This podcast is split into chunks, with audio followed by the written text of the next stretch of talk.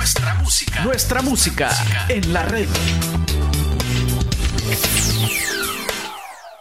¿Te preguntaste alguna vez por qué particularmente la izquierda quiere destruir al cristianismo? Y antes que me pongas en la caja de los comentarios ahí, ah, no, pero la derecha también esto, la derecha no es de Dios. Que Yo no estoy diciendo que la derecha sea de Dios y la izquierda sea del diablo. Lo que te estoy diciendo en esta ocasión es por qué la izquierda quiere destruir el cristianismo. Presta atención este video de tan solo un minuto de Agustín Laje y Nicolás Márquez. Es un video ya de hace unos años atrás, pero en un minuto Nicolás Márquez particularmente lo explica de una forma fenomenal. Presta atención y probablemente necesites tomar nota. Y luego vamos a hablar alguna que otra cosita más. De alguna u otra manera eso es lo que indica nuestra civilización. La civilización es cristiana. Tiene valores cristianos, es un dato objetivo. Te puede gustar, te puede no gustar. Puedes considerar que son buenos o puedes considerar que son malos. Eso es una discusión aparte. Nuestra idiosincrasia, Paraguay, Argentina, Occidente, eh, se nutre de esa tradición. Eh, inclusive alguien que es ateo tiene valores cristianos. No hay que robar, no hay que mentir, no hay que matar, eh, no hay que decir a la mujer del prójimo. Hay valores sociales que todos aceptamos, vayas a una misa. Después, en algún momento tenemos que discutir eso que se está volviendo muy popular, que es ser cristiano cultural, ¿no? Y dar una opinión al respecto. Yo no estoy muy de acuerdo con dicha idea, pero no importa, me parece que es fantástico. Seguimos. Como la izquierda ahora quiere hacer una revolución cultural, lo que quiere hacer es atacar su enemigo, su antagónico. ¿Cuál es el antagónico de una revolución cultural? Es la tradición cultural. Entonces, en nuestra civilización, tal como está planteada la lucha político-cultural, a donde se apunta es atacar la cristiandad, hablo en términos culturales, no religiosos. Por eso cada marcha LGBT, cada marcha feminista, cada marcha abortista, etcétera, terminan en la catedral de la ciudad de turno. Es muy, muy cierto.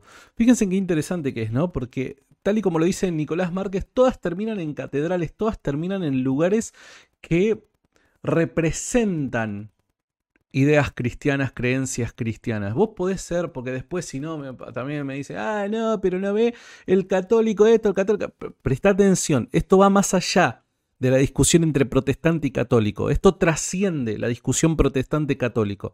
Esto tiene que ver con un enemigo en común que se levanta contra todo lo cristiano, no contra particularmente el catolicismo, contra todo lo que tiene rastro cristiano.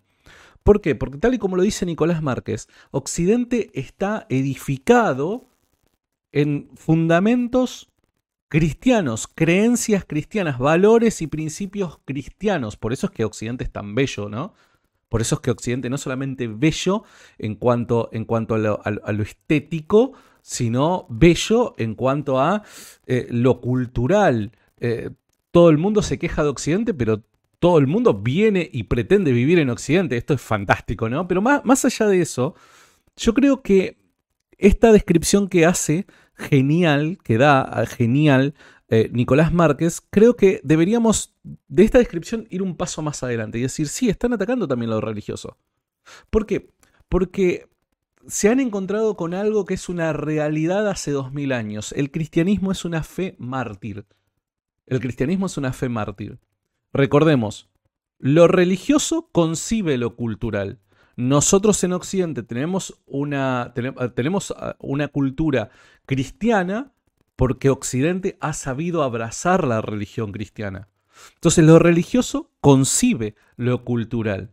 Dado que han pretendido eh, golpear, arrancar de raíz lo cultural y todo registro cultural cristiano y se han encontrado con una pared, hoy por hoy notamos que la izquierda, el progresismo, se está tratando de meter y se ha metido en, algunos, en algunas comunidades como caballo de Troya dentro de el cristianismo, dentro de las comunidades cristianas.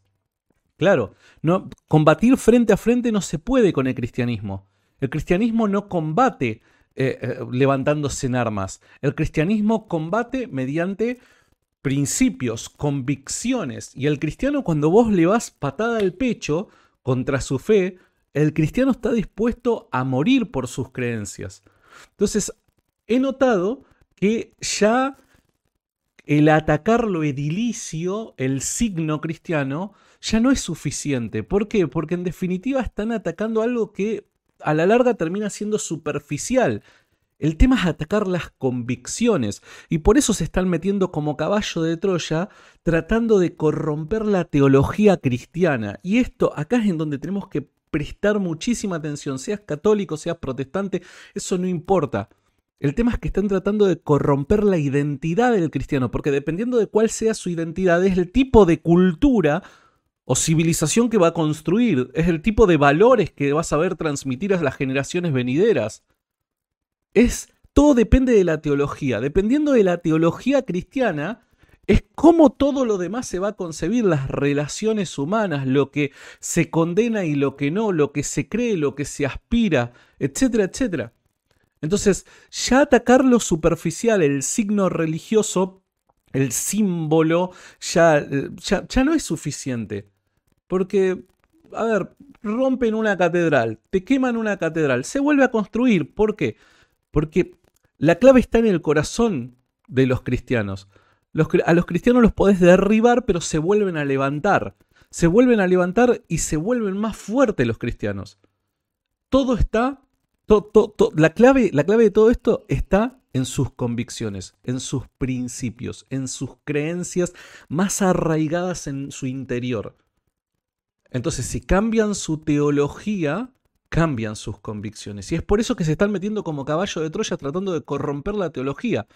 Y viste que hoy por hoy, hasta en círculos cristianos se discuten cosas que hace 50 años vos decís, pero loco, ¿cómo vamos a discutir tal cosa si hace 2000 años que el cristianismo sabe que esto es lo que se debe creer? Pero hoy, hoy te ponen en tela de juicio y te ponen en duda hasta lo más obvio. ¿Cuándo se hubiera pensado que el cristiano iba a discutir si ciertas relaciones entre personas del mismo sexo pudiesen ser concebidas. Jamás, nunca, pero hoy por hoy hay un, hay un conjunto, hay un grupo de profetas que se han levantado, sean católicos, evangélicos, no importa, porque esto es algo que ocurre en todo tipo de cristianismo. Un grupo de profetas se ha levantado a decir, muchachos, ustedes lo que han creído dos mil años está realmente mal, yo vengo a cantarles la posta. ¿De qué es lo que están haciendo? Están corrompiendo la forma de creer del cristiano. Ahora, si corrompen su manera de creer, su teología, evidentemente su forma de vida va a cambiar.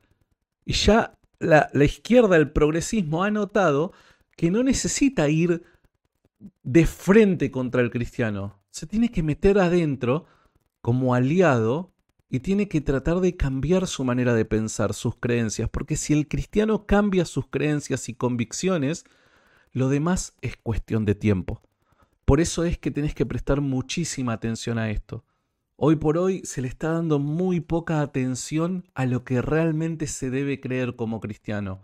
Hoy el cristianismo se fundamenta principalmente en lo emocional, en cómo me afecta emocionalmente determinada predicación, determinado sermón o determinada creencia. El punto de referencia, lamentablemente hoy, del común denominador del cristiano es las emociones, sus sentimientos, cuando no debería ser así.